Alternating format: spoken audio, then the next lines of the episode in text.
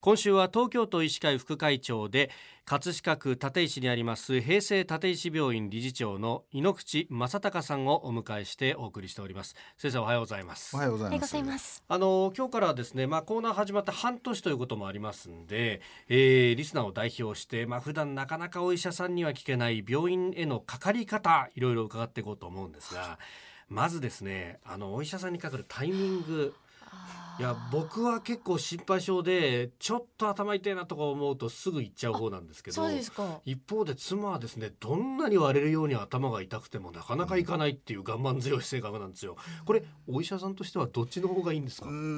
今の症状だけから言うとですね、えー、割れるようなあ痛みとかっていうのはもうこれすぐかかんないとね。あやっぱりそうですね、まあ、それであの初めてのことだったらばそれはなるべく早くかかった方がいいですよね。はい、であのそれで割れるような痛みをいろいろ調べてみたら、うんうん、まあ、片頭痛だとか、はい、あそういう、まあ、その生活からくるような痛みであったりそういう神経からくる痛みだったりするっていうんだったらばそれはそれであ、うん、いいわけですけれども、えー、場合によってはくも膜下出血とかね。そういうこともありますので、はい、まあ、初めてその何か症状が現れてきてそれがなかなかあの想像を超えるっていうか、えー、本当に今までの経験値ではちょっと異常だなと思うんだったら、まあ、なるべく早くかかった方がいいですよね。そういうもんですか、うん、もうケースバイケースって言ってしまうとそれで終わっちゃうんですけれども、例えば鼻水が出たって言ったら、はい、それはあ花粉症なのか、うんうんうん、それから風邪なのか、うん、あ何なのかまあ、すぐかかっただけではなかなか分かんないかもしれない。病気っていうのはこう時間の経過でこういう経過の変化があるから、はい、あこの病気だなって分かるものもあるんですよね。あなるほど、うん、だから、まあ、ケースバイケースなんですけれども、まあ、昔のその一緒に暮らしてるおばあちゃんがいたら、はい、どう思うとかってよく言うじゃないですか。えー、だからそういう経験値の中で、うん、あのかかるべき時期っていうのはなんとなくみ皆さん覚えてくるんですけれども最近はなかなかねそういう周りに経験してる人がいないから、はい、しばらく様子見て自分の経験値の中で心配だなと思ったらその段階では早くかかった方がいいでしょうね。なるほど、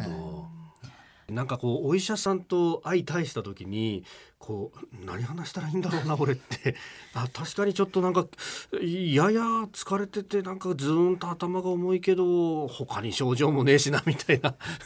どんなこと話したらいいですか、ね、飯田さんのようにねお若い方はあのやっぱりいつ頃からどういう症状とにかく今一番悩んでる症状は何なのかということを話していただいて、はい、それはいつ頃からなのかと、まあ、その症状の経過はこうだっていう話をしていただく。で以前こういう病気もしたことがあるとか、まあ、そういうようなお話が大事かなと思いますが、まあ、お年寄りの方でですね、はい、あの習慣病で必ず血圧を測りに来るとか、えー、そういうような時にはですね、はい、まああのよもやま話みたいなものでもね、はい、それはそれであの生活背景が見えてこのこの方はどういうその環境にいてどういう病気が心配かなっていうようなことも見えますから、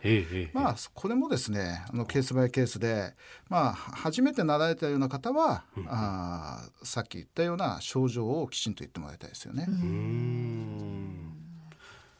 まあ、あとね、あの最近ネットが結構ね、調べちゃったりしない？そうですね。なんか病院にかかりたいっていう時に例えば近所の病院をインターネットで検索してこう口コミみたいなものもね、書かれていたりするのでそういうのを見てじゃあこの病院かななんて思ったりもするんですけどそういうのってどうなんですかね？まあ、あのインターネットで調べるというのは、まあ、この時代ですからね、あのそこに流れてる情報はあいろんなものがあるんだろうと思います。でそれ自体が悪いわけではないだろうと思いますけれどもあの信用できる情報としてはそれぞれの地区医師会がですね、はい、あの会員病院をこうの情報を提供しておりますのでそういうようなところを見ていただくのもいいかなと思うし全くかかりつけがないようだったらばあなるべく早くですね、まあ、あ落ち着いている時に調べていただいて、はい、かかりつけ医をもともと見つけといてくれればああんまりこう検索して調べる必要もなくなってくるかなとは思いますね。えー、明日も病院のかかり方について伺っていきます。東京都医師会副会長井ノ口正孝さんでした。明日もよろしくお願いします、はい